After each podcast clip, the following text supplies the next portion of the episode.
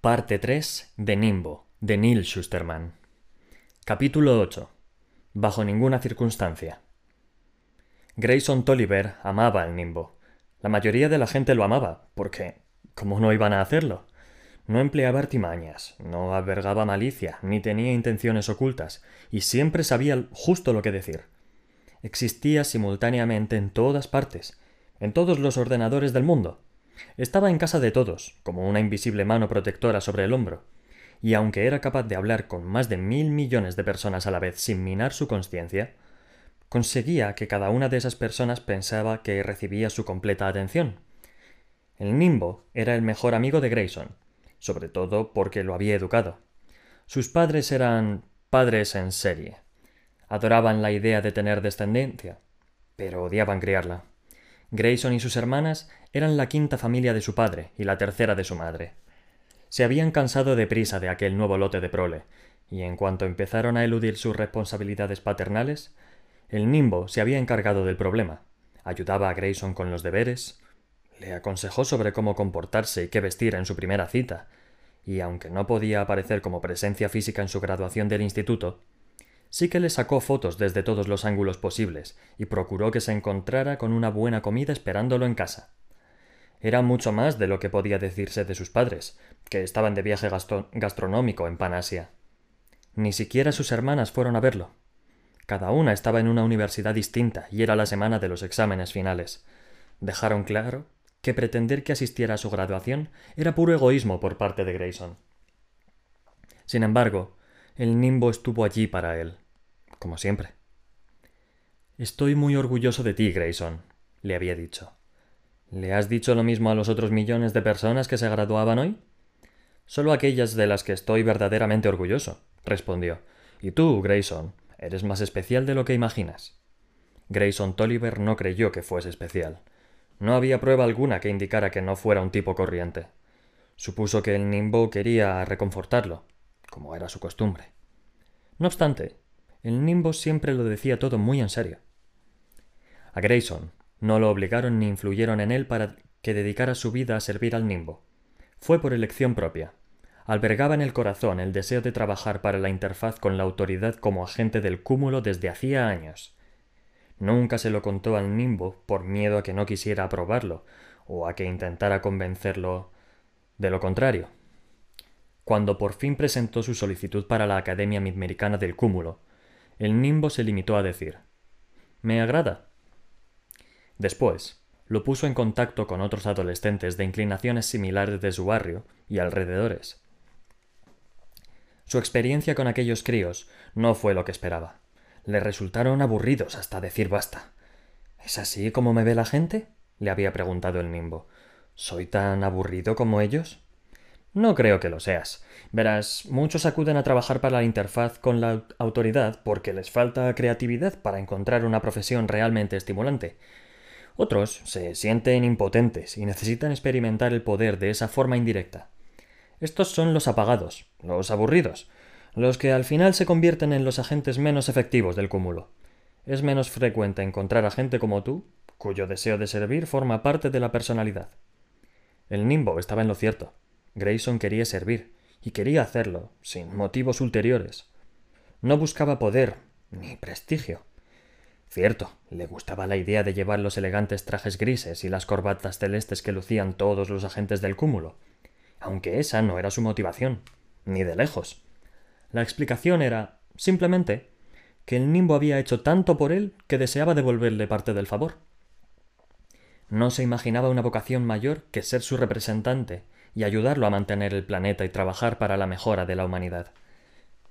Mientras que a los segadores los creaban o destruían en un periodo de, aprendizaje de un año, convertirse en un agente del cúmulo era un proceso de cinco años, cuatro de estudios seguidos de uno de trabajo, cuatro de estudio seguidos de uno de trabajo de campo como agente auxiliar. Grayson estaba preparado para dedicarse a sus cinco años de preparación, pero cuando apenas habían transcurrido dos meses de sus estudios en la Academia Midamericana del Cúmulo, descubrió que le habían bloqueado el camino. Su horario, que consistía en clases de historia, filosofía, teoría digital y derecho, de repente se había quedado en blanco. por motivos desconocidos, lo habían echado de todas sus clases. ¿Había sido un error? ¿Cómo era posible? El nimbo no cometía errores. Razonó que, quizá, los horarios los prepararan manos humanas y pudieran estar sujetos a errores humanos.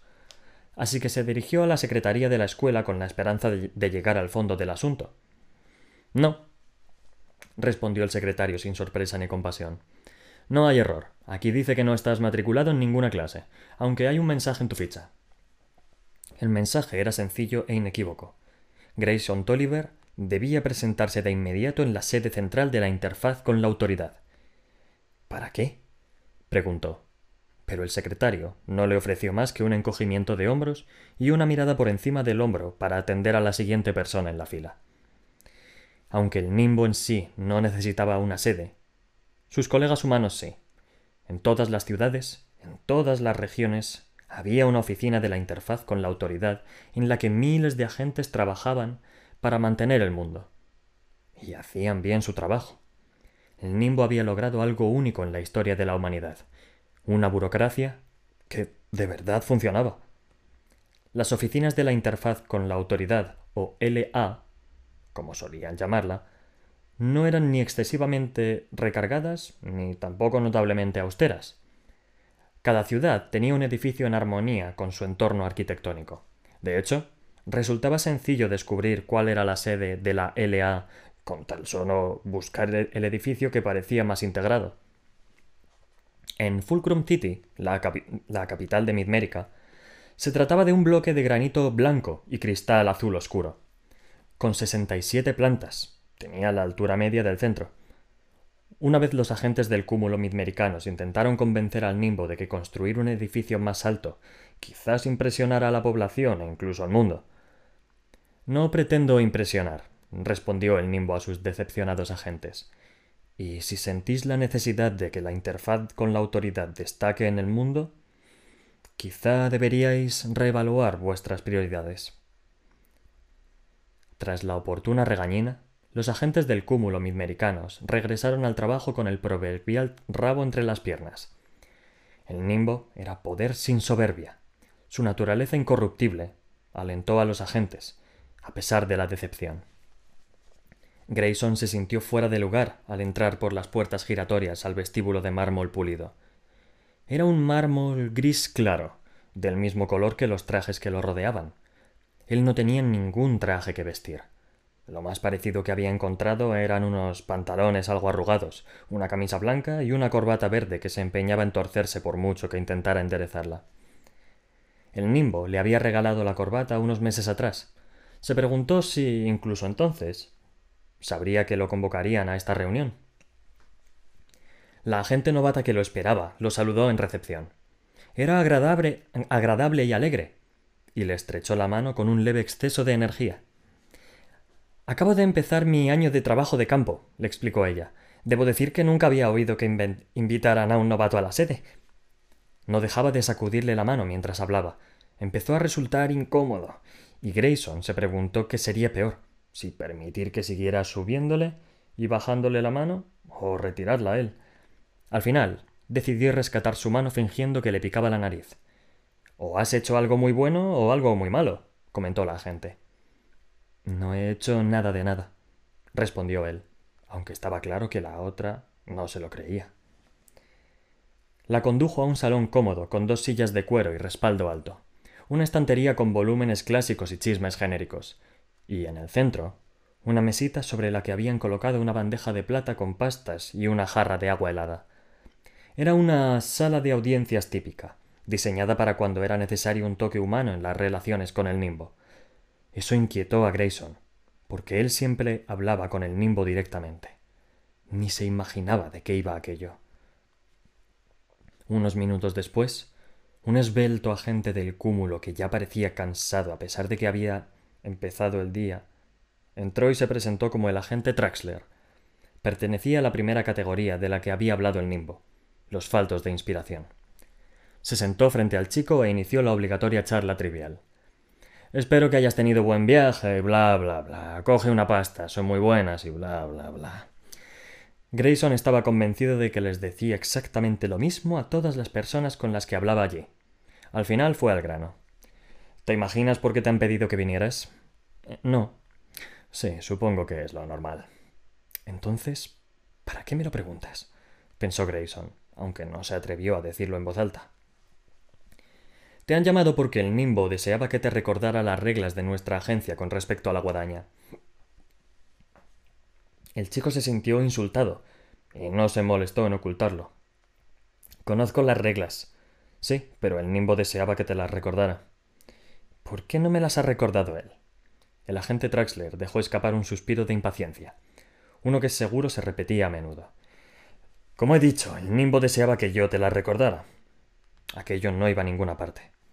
De acuerdo, dijo, y se dio cuenta de que la frustración lo había impulsado a cruzar la línea y mostrarse grosero, así que dio marcha atrás.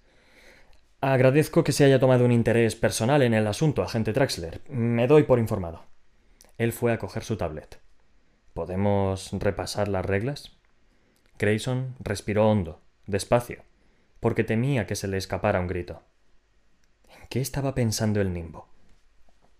Cuando llegara a su habitación de la residencia, hablaría largo y tendido con él. No le importaba discutir con el nimbo. De hecho, lo hacían con asiduidad. Por supuesto, el Nimbo siempre ganaba, incluso cuando perdía, porque Grayson sabía que perdía la discusión adrede. Cláusula 1 de la separación entre guadaña y Estado, empezó Traxler, y siguió leyendo casi una hora, parándose de vez en cuando para decirle a Grayson ¿Sigues escuchando? ¿O lo has entendido? Grayson asentía con la cabeza, o decía que sí, o cuando le parecía oportuno, repetía palabra por palabra lo que había dicho Traxler. Cuando el agente terminó, en lugar de dejar la tablet, abrió dos imágenes. Ahora una prueba, dijo, y le enseñó las imágenes. La primera la reconoció de inmediato. Era la segadora Curie. Su larga melena plateada y su túnica de color lavanda lo dejaban claro. La segunda era una chica de su edad. Por la túnica turquesa, también se trataba de una segadora. Si el nimbo tuviera permiso legal para hacerlo, advertiría a la segadora Curie y a la segadora Anastasia de que sus vidas corren un peligro real, dijo el agente, la clase de peligro que no admite reanimación posterior. Si el nimbo o uno de sus agentes se lo advirtiera, ¿qué cláusula de la separación entre guadaña y Estado estaría violando? Pues. la cláusula 15, párrafo 2. De hecho, la 15, párrafo 3. Pero con eso vale. Dejó la tablet. ¿A qué consecuencias se enfrentaría un estudiante de la Academia del Cúmulo si advirtiera a las dos segadoras de esta amenaza? Grayson no dijo nada durante un momento. La idea de las consecuencias bastaba para helarle la sangre. Expulsión de la Academia. Expulsión permanente. Ese estudiante no podría volver a solicitar su admisión a esa Academia del Cúmulo ni a ninguna otra. Nunca. El chico miró las pastitas verdes. Se alegraba de no haber comido ninguna, porque, de lo contrario, podría habérselas potado encima en la cara del agente Traxler. Por otro lado, se habría sentido mucho mejor de haberlo hecho. Se imaginaba el rostro contraído del agente chorreando vómito. Casi bastó para arrancarle una sonrisa. Casi.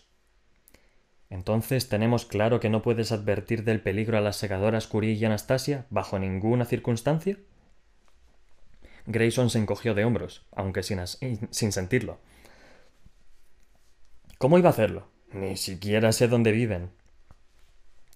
Viven en la famosa residencia histórica llamada Casa de la Cascada, cuya dirección es fácil de encontrar, le respondió el agente. Después añadió, como si Grayson no lo hubiera oído la primera vez. Si las avisaras de la amenaza que ahora conoces, te enfrentarías a las consecuencias que hemos mencionado.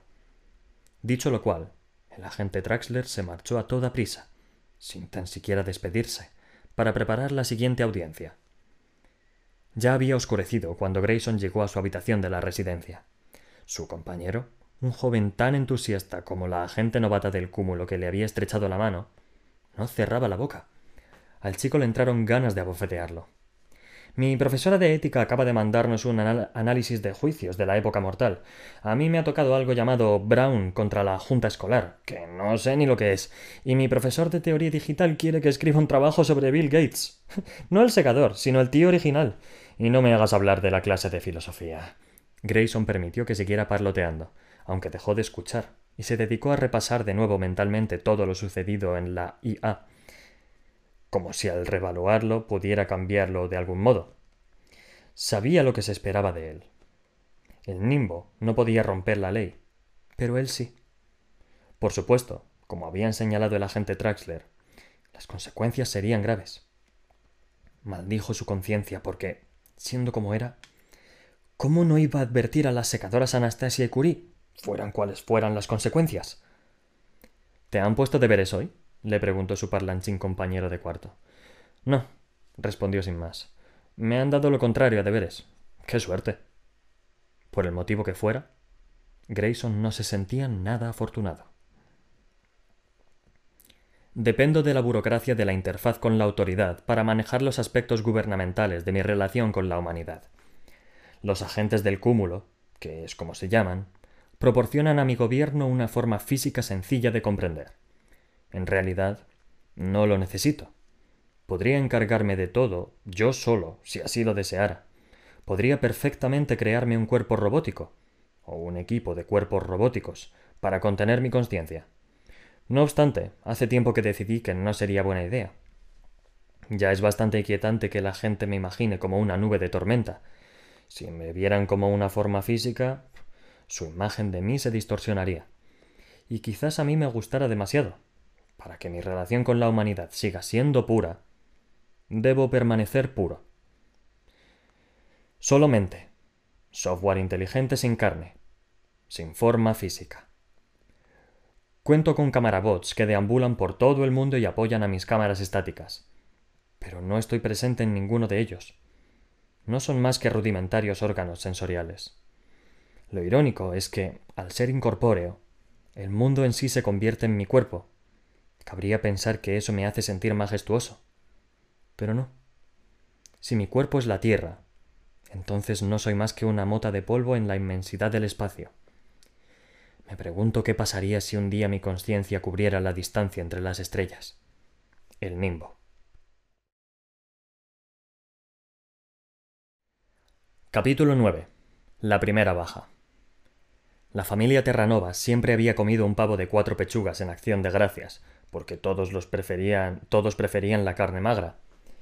Un pavo de cuatro pechugas no tenía muslos, así que sus pavos de acción de gracias, aparte de no poder volar cuando estaban vivos, Tampoco podían caminar. De niña, Citra siempre se había sentido mal por ellos, por mucho que el nimbo pusiera todo su empeño en asegurarse de que aquellas aves y todo el ganado recibieran un trato humano. Había visto un vídeo sobre el tema en tercero. Desde el momento en que salían del cascarón, quedaban suspendidos en un gel cálido y sus cerebritos se conectaban a un ordenador que generaba para ellos una realidad artificial en la que experimentaban el vuelo, la libertad, la reproducción y todas las cosas que satisfarían a un pavo. A ella le había parecido tan gracioso como increíblemente triste. Le había preguntado al respecto al nimbo porque, en aquellos días, antes de elegir la guadaña, podía hablar con él.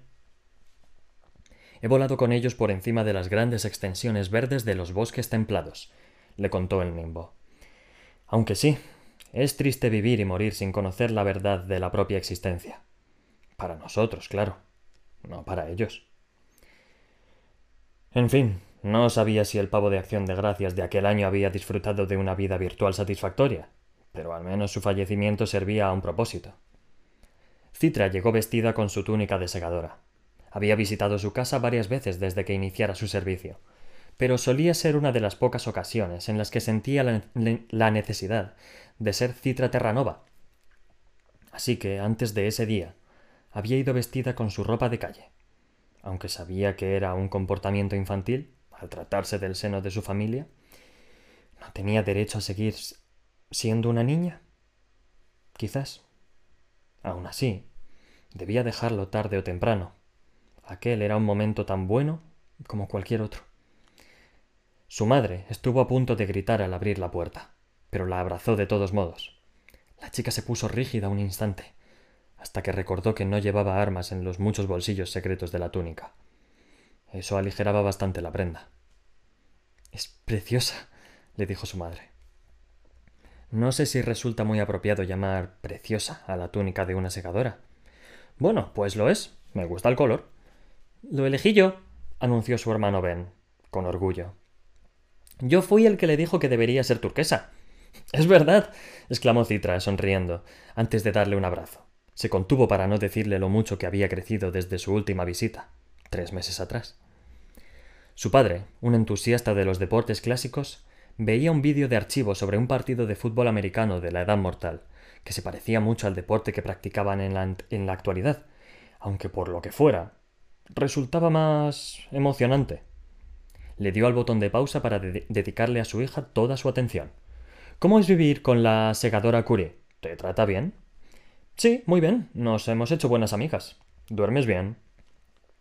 A Citra le pareció una pregunta extraña, hasta que se percató de que era lo que le preguntaba en realidad. Me he acostumbrado a mi trabajo, a mi trabajo. Duermo bien por las noches. Lo que no era del todo cierto. Pero la verdad sobre tales asuntos no le haría ningún bien a nadie.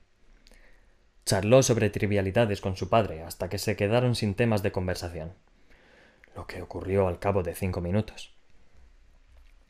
Aquel año eran solo cuatro para la cena de acción de gracias. Aunque los Terranova tenían hordas de parientes por ambos lados y muchos amigos, Citra les había pedido que esa vez no aceptaran ni extendieran invitaciones. Si no invitamos a nadie, nos van a montar un drama, comentó su madre. Vale, pues invítalos y diles que los secadores están obligados a cribar a uno de los invitados en acción de gracias. ¿Es eso cierto? Claro que no, pero ellos no tienen por qué saberlo. La secadora Curie le había advertido a la chica de algo llamado oportunismo festivo. Los parientes y los amigos de la familia revolotearían como moscas alrededor, alrededor de Citra en busca de su favor. Siempre fuiste mi sobrina preferida, le dirían, o hemos traído este regalo solo para ti. Todas las personas de tu vida esperarán que les concedas la inmunidad, le había advertido Curie. Y esa expectativa no tardará en convertirse en resentimiento cuando no la reciban. No solo contra ti, sino también contra tus padres y tu hermano, porque ellos ahora tienen inmunidad mientras tú sigas viva. Citra decidió que lo mejor era evitar a toda aquella gente. Entró en la cocina para ayudar a su madre a preparar la comida. Al ser ingeniera de síntesis alimentaria, Parte de las guarniciones eran prototipos beta de nuevos productos. La mujer, por la fuerza de la costumbre, le dijo a su hija que tuviera cuidado al picar la cebolla. Creo que sé manejarme con un cuchillo, respondió Citra, aunque después se arrepintió porque su madre guardó silencio. Así que intentó darle otro sentido a lo que acababa de soltar. Me refiero a que la segadora Curie y yo siempre preparamos una comida para la familia de sus sujetos de criba. Me he convertido en una chef bastante buena. Al parecer, aquello era incluso peor. Vaya, qué, qué bien, respondió su madre en un tono frío que dejaba claro que no le parecía nada bien. No era solo porque la segadora le disgustara en general, sino por celos. Curie había sustituido a Jenny Terranova en la vida de Citra. Y las dos lo sabían. Sirvieron la comida. Su padre trinchó el pavo y, aunque Citra sabía que a ella se le habría dado mucho mejor, no se ofreció a hacerlo.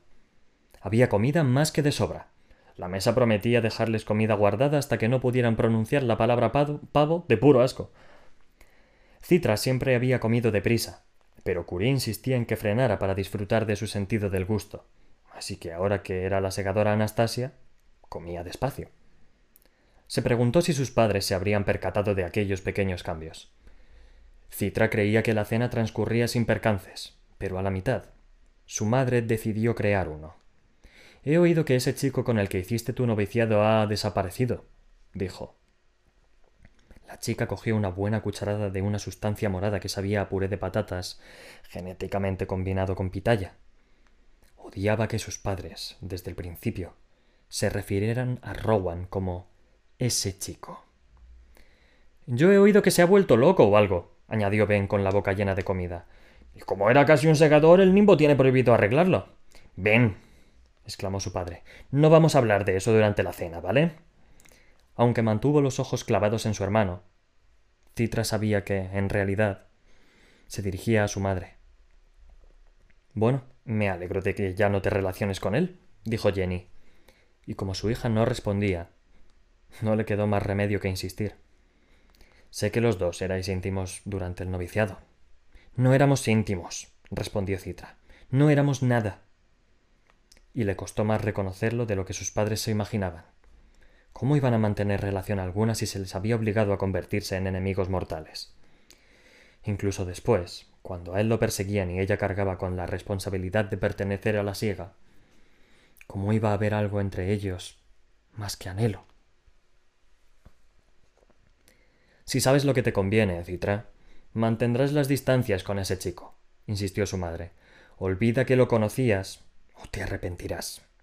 Entonces su padre suspiró y se rindió en su empeño por cambiar de tema. Tu madre tiene razón, cielo. Te eligieron a ti en vez de a él por un motivo. Citra dejó que el cuchillo cayera sobre la mesa, no porque temiera usarlo, sino porque la secadora Curie le había enseñado a no blandir nunca un arma cuando estuviera enfadada, por mucho que el arma no fuera más que un cuchillo de mesa. Intentó escoger sus palabras con cuidado, pero quizá no con el suficiente. Soy una segadora, les dijo con fría seriedad. Puede que sea vuestra hija, pero deberíais demostrarme el respeto que, existe que exige mi profesión. Los ojos de Ben la miraron con el mismo dolor de la noche en que había tenido que atravesarle el corazón con un cuchillo. Entonces, ¿ahora tenemos que llamarte todos segadora Anastasia? le preguntó. Claro que no. No, solo. Su señoría, le soltó su madre. Entonces fue cuando recordó lo que le había dicho una vez el segador Faraday. La familia es la primera baja de la siega. No se habló de nada más durante el resto de la cena, y en cuanto se recogieron los platos y se metieron en el lavavajillas, Citra anunció Creo que debería irme ya. Sus padres no intentaron convencerla de lo contrario. El momento era tan incómodo para ellos como para ella. Su madre ya no parecía sentir rencor, sino resignación. Tenía lágrimas en los ojos, aunque procuró ocultarlas a toda prisa abrazando con mucha fuerza a su hija para que no las viera. No le funcionó. Vuelve pronto, cielo, le dijo su madre. Este sigue siendo tu hogar. Pero ya no lo era, y todos lo sabían. Voy a aprender a conducir, me da igual cuántas veces muera en el proceso. Un día después de Acción de Gracias, Anastasia, y aquella vez sí que era Anastasia, estaba más decidida que nunca a ponerse detrás de un volante de su propio destino. La incómoda comida con su familia le había recordado que necesitaba poner distancia entre lo que era antes y lo que era ahora. La colegiala, la colegiala que iba por ahí en publicoches debía quedarse atrás si pretendía estar a la altura de su puesto actual. Hoy nos llevarás tú a las cribas, le dijo Marie. Puedo hacerlo, respondió ella, por mucho que no se sintiera tan segura como sonaba. En su última clase habían acabado en la cuneta. Van a ser carreteras comarcales, le tranquilizó Marie cuando se dirigían al coche. Así que pondrás a prueba tus habilidades sin que peligre la vida de casi nadie. Somos segadoras, nosotras somos el peligro. El pueblo que habían elegido llevaba más de un año sin presenciar una criba. Aquel día habría dos. La de la secadora Curie sería rápida, mientras que la de la secadora Anastasia llegaría con un mes de retraso. Habían encontrado el equilibrio en sus excursiones conjuntas. Salieron del garaje de la casa de la cascada con ritmo vacilante, porque Citra todavía se enredaba con la transmisión manual del Porsche. El concepto de embrague le parecía un castigo medieval. ¿Qué sentido tiene ponerle tres pedales? se quejó. Las personas solo tienen dos pies. Imagínate que es un piano, Anastasia. Odio el piano. Las pullas la tranquilizaron y su conducción mejoraba con cada queja. Aun así, estaba iniciando el camino de ascenso en su curva de aprendizaje, así que todo podría haber salido de un modo muy distinto de haber estado conduciendo a la segadora Curie.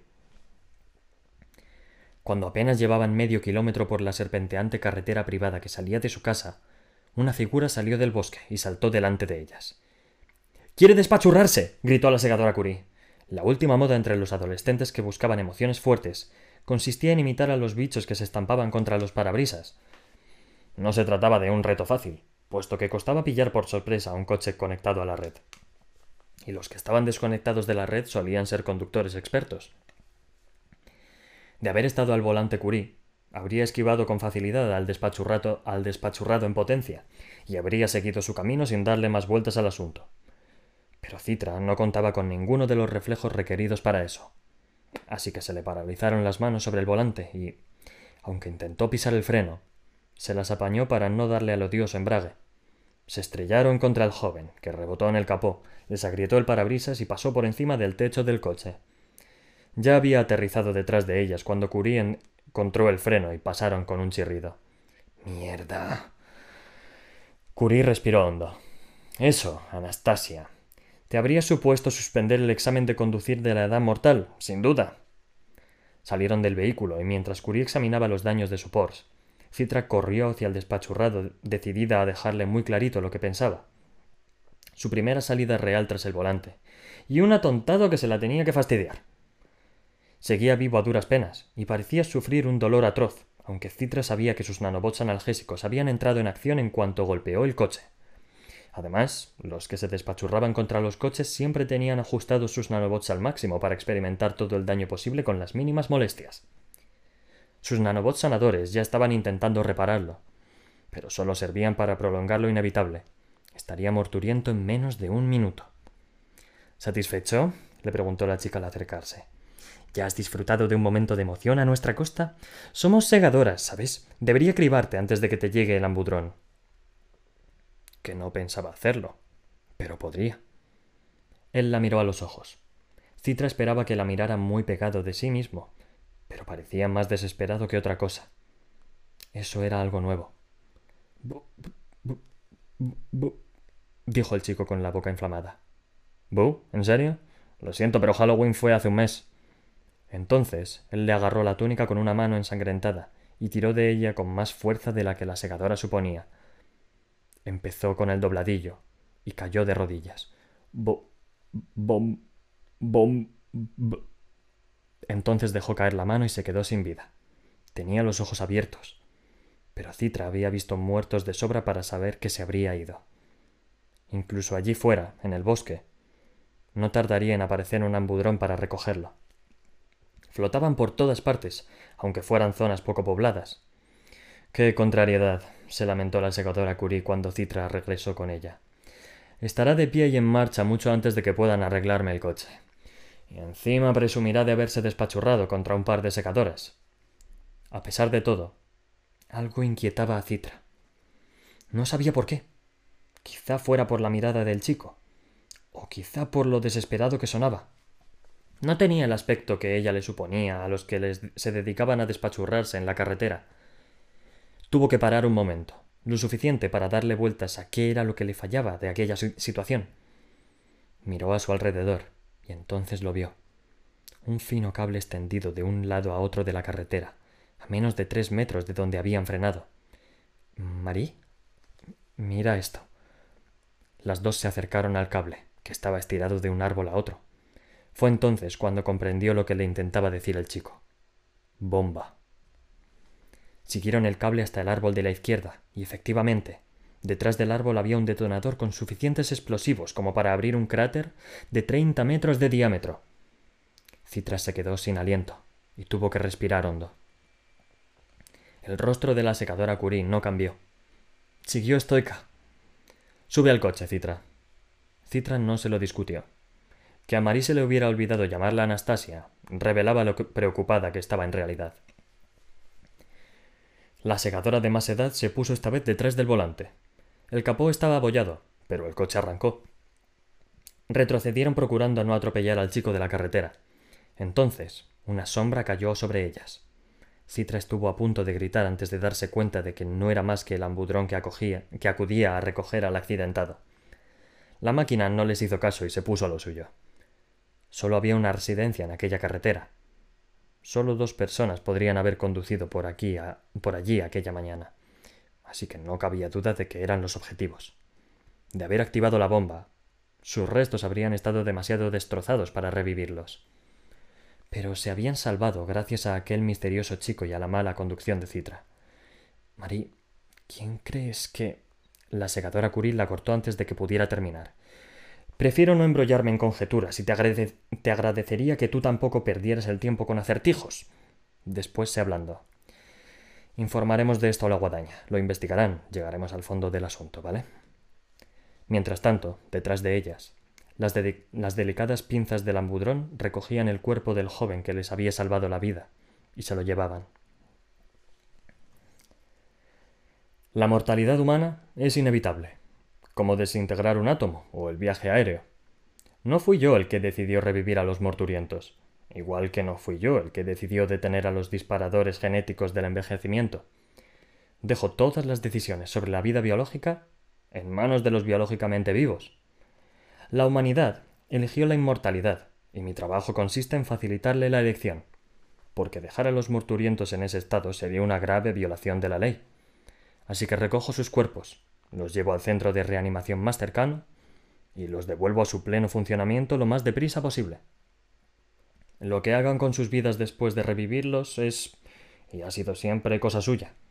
Cabría pensar que acabar morturiento concedería a la persona mayor sabiduría y una perspectiva nueva sobre su vida. A veces ocurre, aunque nunca dura. Al final, es algo tan temporal como su muerte. El nimbo. Capítulo 10. Morturiento del todo. Era la primera vez que Grayson perdía la vida. La mayoría de los chavales acababan morturientos al menos un par de veces durante su infancia. Corrían más riesgos que los niños de los días mortales porque las consecuencias ya no eran permanentes. En lugar de muerte y desfiguración, había reanimación y regañina. De todos modos, Grayson nunca había sido temerario. Sí que había sufrido algún que otro accidente, claro, aunque sus cortes, sus moratones y su brazo roto se habían curado sumariamente en menos de un día. Perder la vida era una experiencia muy distinta, y no le apetecía volver a repetirla en un futuro próximo. Además, recordaba cada segundo, lo que era aún peor. El dolor agudo del atropello ya apenas lo notaba cuando salió lanzado por los aires y pasó por encima del coche.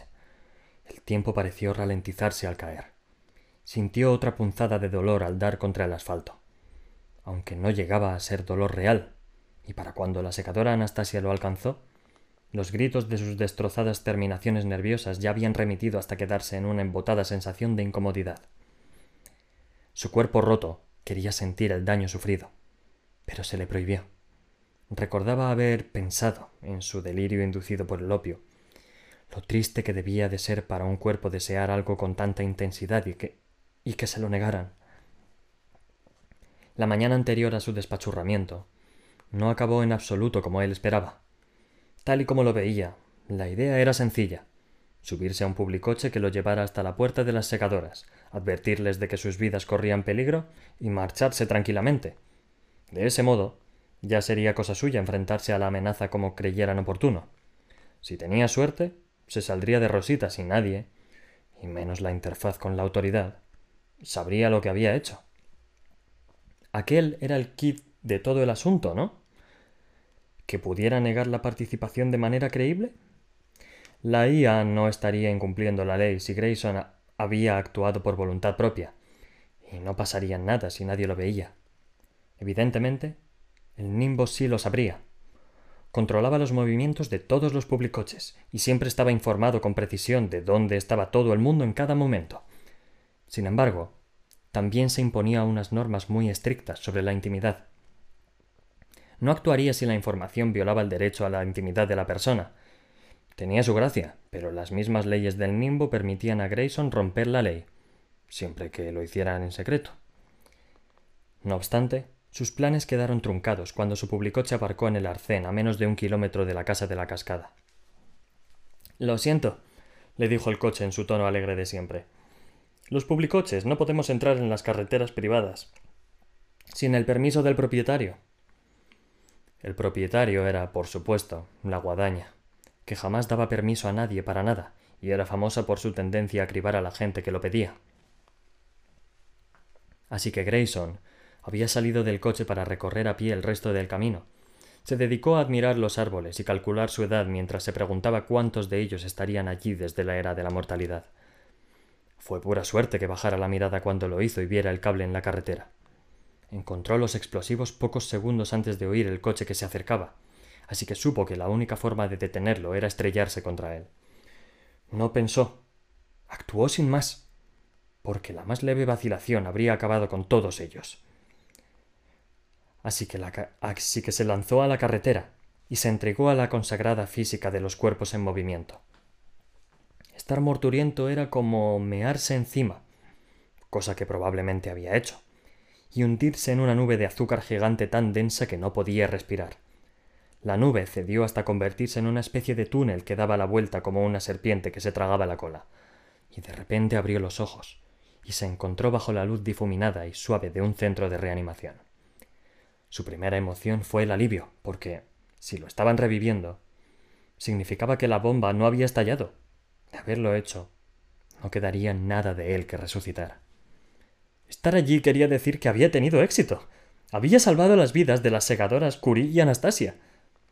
La siguiente emoción que sintió fue una punzada de pena, porque no había nadie en la habitación con él.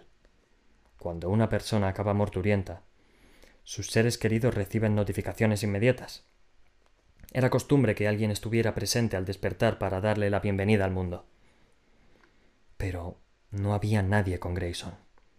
En la pantalla junto a su cama encontró una tarjeta de felicitación graciosilla de sus hermanas, que consistía en un mago desconcertado que examinaba el cuerpo, muy muerto, de su ayudante, al que acababa de partir por la mitad. Enhorabuena por tu primer fallecimiento, decía la tarjeta. Y ya está. Nada de sus padres. No debería haberle sorprendido. Estaban ya acostumbradas a que el nimbo ocupara su lugar. Sin embargo, el nimbo también guardaba silencio. Eso le inquietaba más que nada. Una enfermera entró en el cuarto. Vaya, mira quién despierta. ¿Cuánto he tardado? preguntó con verdadera curiosidad. Apenas un día. En general ha sido una reanimación muy sencilla. Y como es tu primera vez, te sale gratis. Grayson se aclaró la garganta. No se sentía peor que después de haberse echado una siesta a mediodía. Algo descompuesto, algo gruñón. Pero nada más. ¿Ha venido alguien a verme? Lo siento, cielo, respondió la enfermera, que frunció los labios.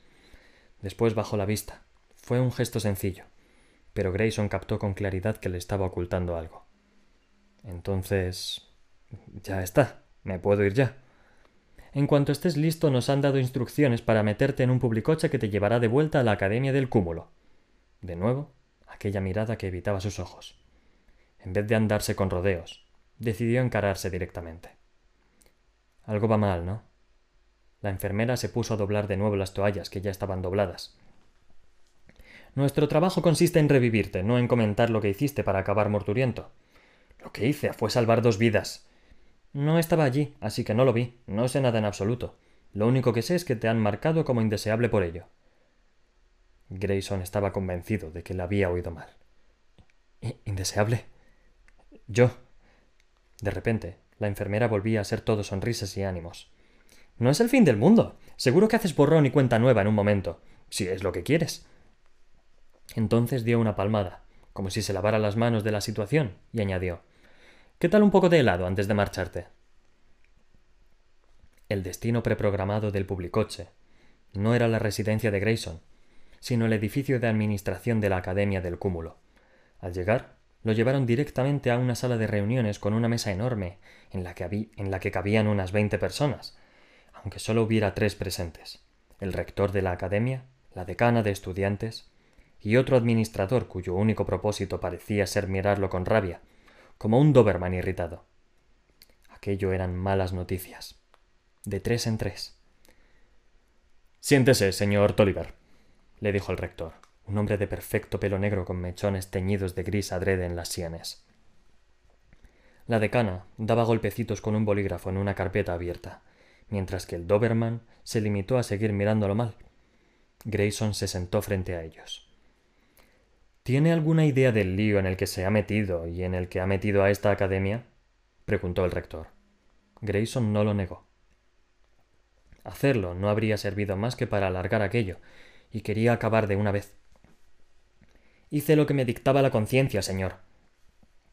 La decana dejó escapar un bufido triste que era tan insultante como desdeñoso. O eres inconsciente hasta límites insospechados o muy estúpido, le ladró el Doberman. El rector levantó la mano para acallar la ira del otro hombre. Que un estudiante de esta academia se relacione a posta con secadores, aunque sea para salvarles la vida, es. Grayson terminó la frase por él. Es una violación de la separación entre guadaña y Estado, cláusula 15, párrafo 3, para ser exactos. No sea aquel listillo, repuso la decana. No le va a ayudar. Con el debido respeto, señora, dudo que en nada de lo que diga me va a ayudar. El rector se inclinó sobre la mesa. Lo que quiero que me explique es cómo lo supo. Porque me parece que la única forma de que pudiera saberlo es que estuviera involucrado y se arrepintiera en el último segundo. Así que dígame, señor Tolliver, ¿estaba involucrado en esta trama para incinerar a las dos segadoras? La acusación lo pilló completamente por sorpresa. No se le había pasado por la cabeza que lo vieran como sospechoso. No, jamás haría. ¿Cómo se les ocurre, no? Después cerró la boca, decidido, decidido a recuperar el control. Entonces, ten la amabilidad de contarnos lo que sepas sobre los explosivos, dijo el Doberman. Y no te atrevas a mentir. Grayson podría haberlo soltado todo, pero algo lo detuvo. Si intentaba evitar la culpa, lo que había hecho no servía de nada. Cierto, parte de lo sucedido lo descubrirían, si es que no lo sabían ya. Pero no todo. Así que escogió con cuidado las verdades que contaba. Me llamaron de la interfaz con la autoridad la semana pasada. Puede comprobarlo en mi ficha. Había una nota. La decana cogió una tablet, le dio unos cuantos toquecitos, miró a los demás y asintió. Es verdad, les dijo. ¿Por qué motivo lo convocó la IA? preguntó el rector. Había llegado la hora de empezar a inventarme una ficción ah, Había llegado la hora de empezar a inventar una ficción convincente. Un amigo de mi padre es agente del cúmulo. Como mis padres están pasando un tiempo fuera, quería ver cómo estaba y darme consejo. Ya saben, sobre las clases que debería elegir al semestre que viene, los profesores con los que debería llevarme bien y demás. Quería darme algo de ventaja así que se ofreció a tirar de algunos hilos, intervino el Doberman. No, solo quería concederme el beneficio de sus consejos, y que supiera que me cubría las espaldas. Me sentía muy solo sin mis padres, y él lo sabía. Lo único que pretendía era ser amable. Eso sigue sin explicar. Ahora voy a eso. En fin, después de salir de su despacho, pasé junto a un grupo de agentes que salían de una reunión. No lo oí todo, pero sí que comentaban unos rumores sobre una especie de complot contra la segadora Curie. Me llamó la atención porque es una de las segadoras más famosas del mundo. Decían que era una pena que tuvieran que hacer caso omiso y que ni siquiera pudieran avisarla porque era una violación de las normas. Así que pensé. Así que pensaste que podrías ser un héroe. terminó el rector. Sí, señor. Los tres se miraron entre sí. La decana escribió algo para que lo vieran los otros dos. El rector asintió, y el Doberman cedió tras agitarse con desagrado en su asiento y mirar hacia otro lado. Nuestras leyes existen por un motivo, Grayson, dijo la decana. El Chipco supo que había tenido éxito porque ya no lo llamaban señor Tolliver.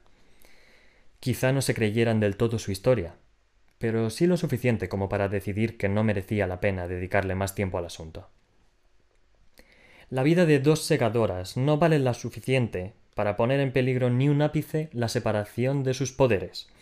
El nimbo no puede matar, y la guadaña no puede gobernar.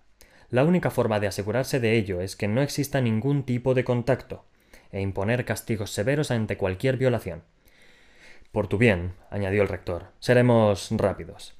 A partir de este momento se te expulsa definitivamente e irrevocablemente de la academia, y se te prohíbe para siempre la posibilidad de solicitar la admisión tanto en esta academia del cúmulo como en cualquier otra.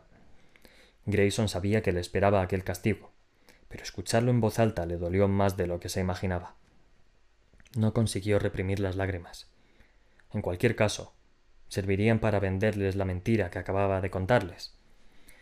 La verdad era que, aunque el agente Traxler no le había caído bien, tenía que protegerlo. La ley exigía un culpable, saldar cuentas, y ni siquiera el nimbo podía librarse de su propia ley. Formaba parte de su integridad, vivía según las leyes que imponía. Lo cierto era que Grayson había actuado por voluntad propia, el nimbo lo conocía. Contaba con que lo hiciera, a pesar de las consecuencias. Ahora lo castigarían y se mantendría la ley. Pero no tenía por qué gustarle, y por mucho que quisiera el nimbo, en aquel preciso instante lo odiaba. Como ya no eres estudiante de la academia, dijo la decana, ya no se aplica la ley de la separación, lo que significa que la guadaña va a querer interrogarte. No sabemos nada sobre sus métodos, Así que será mejor que te prepares. Grayson tragó la poca saliva que tenía. Tampoco había tenido en cuenta aquello. Entiendo. El Doberman agitó la mano con desdén. Vuelve a tu residencia y recoge tus cosas. Un agente de mi personal estará allí a las cinco en punto para acompañarte a la salida. Ah, así que se trataba del jefe de seguridad. Tenía el aire de amenaza cuando para el adecuado para el puesto. Grayson le lanzó una mirada de odio porque, llegados a tal punto, daba igual lo que hiciera. Se levantó para marcharse, pero antes de hacerlo, tenía que preguntarles una cosa. ¿De verdad tenían que marcarme como indeseable? Eso no ha tenido nada que ver con nosotros, respondió el rector. Ese castigo es cosa del nimbo. La guadaña, que lo hacía todo a paso de caracol salvo las cribas, tardó un día entero en decidir cómo encargarse de los explosivos.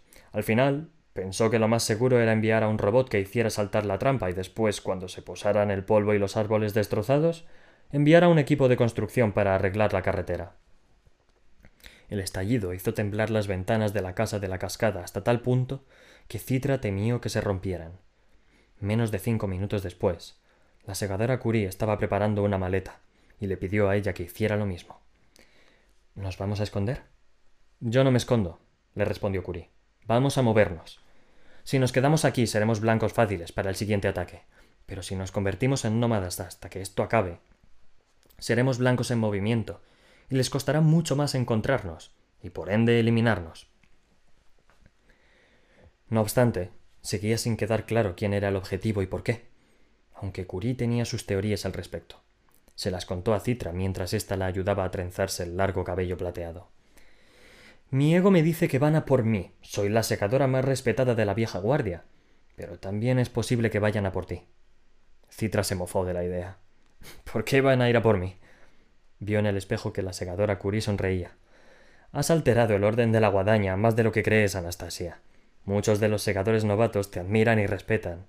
Quizá llegues en convertirse en su voz. Y teniendo en cuenta que has adoptado las antiguas costumbres, el camino verdadero, podría haber quien está interesado en destruirte antes de que te conviertas en esa voz. La guadaña les había asegurado que iniciaría una investigación propia, pero Citra dudaba de que descubriera algo. Resolver problemas no era uno de sus puntos fuertes. Ya estaban siguiendo la ley del mínimo esfuerzo al dar por sentado que el atentado era obra del segador Lucifer. Eso enfurecía a Citra. Pero no podía permitir que la guadaña lo supiera. En público, debía distanciarse de Rowan. Nadie podía enterarse de su reunión. Quizá tengas que plantearte la posibilidad de que estén en lo cierto, dijo Curie. Citra le tiró del pelo con más fuerza de la cuenta al, trenzar el siguiente mechón. No conoces a Rowan. Ni tú tampoco, respondió ella mientras le quitaba el pelo de las manos, y se encargaba sola del resto del trenzado. Anastasia, se te olvida que estuve en el cónclave en el que te rompió el cuello. Le vi los ojos. Sintió un gran placer. Era puro teatro insistió Citra. Estaba interpretando un papel para la guadaña. Sabía que nos descalificarían a los dos en esa competición, y era la única forma de garantizar un empate. Tal como yo lo veo, fue muy inteligente. La secadora Curie guardó silencio antes de responder. Tú ten cuidado y no permitas que tus emociones nublen tu buen juicio. Ahora, ¿te gustaría que te trenzara el pelo o quieres un moño? Pero ella decidió no permitir que aquel día le sujetaran el pelo de ningún modo. Condujeron el coche averiado hasta la zona destrozada de la carretera, donde ya se encontraban los obreros reparando los daños. Al menos cien árboles habían volado en pedazos, y unos cuantos cientos más habían perdido las hojas. Citra supuso que el bosque tardaría mucho en recuperarse del insulto. Un siglo después de aquello todavía quedarían huellas de la explosión. Era imposible cruzar el cráter, y tampoco se podía rodearlo, así que Curie había pedido un publicoche para que la recogiera al otro lado. Sacaron las maletas, abandonaron el, Porsche en la carretera cortada y rodearon a pie el cráter. Citra no pudo evitar fijarse en las manchas de sangre del asfalto, justo al borde del agujero, el lugar en el que había yacido el joven que les había salvado la vida. La secadora Curie, que siempre se percataba de más de lo que a la joven le habría gustado, captó su mirada y dijo Olvídate de él, Anastasia. Ese pobre chico no es asunto nuestro. Lo sé, reconoció ella aunque no estaba dispuesta a desentenderse sin más. Ella no era así. La categoría de indeseable es algo que creé con todo el dolor de mi corazón al principio de mi reinado. Fue una necesidad desafortunada. El crimen en su verdadera esencia acabó casi de inmediato en cuanto eliminé el hambre y la pobreza. Los robos por posesiones materiales, los asesinatos causados por la rabia y la tensión, la tensión social. Todo eso cesó por sí solo. Las personas propensas a los delitos violentos recibieron un sencillo tratamiento a nivel genético que calmaba sus tendencias destructoras y las devolvía a parámetros normales. Otorgué conciencia a los sociópatas y cordura a los psicópatas. Aún así, seguía existiendo cierto desasosiego. Empecé a reconocer algo en la humanidad que, aunque efímero y difícil de cuantificar, ahí estaba. En términos sencillos, los humanos necesitaban ser malos. No todos, por supuesto, pero calculé que un 3% de la población solo encontraría sentido a la vida a través del desafío. Aunque no quedara justicia en el mundo, necesitaban desafiar algo, lo que fuera. Supongo que podría haber encontrado el modo de solucionarlo con medicamentos, pero no deseo imponerle una falsa utopía a la humanidad. El mío no es un mundo feliz, sino un mundo gobernado por la sabiduría, la conciencia y la compasión. Llegué a la conclusión de que, si el desafío era una expresión normal de la pasión y el anhelo humanos, debía hacerle sitio a esa expresión. Por tanto, instituí la categoría de indeseable y el estigma social que eso conlleva. Para los que caen sin querer en este estatus, el camino de vuelta es rápido y fácil. No obstante, para los que se deciden por una existencia cuestionable, la etiqueta supone una medalla que lucen con orgullo. Se sienten validados por el recelo del mundo. Disfrutan con la ilusión de estar fuera. Están muy satisfechos con su descontento. Habría sido cruel por mi parte negarles eso. El nimbo.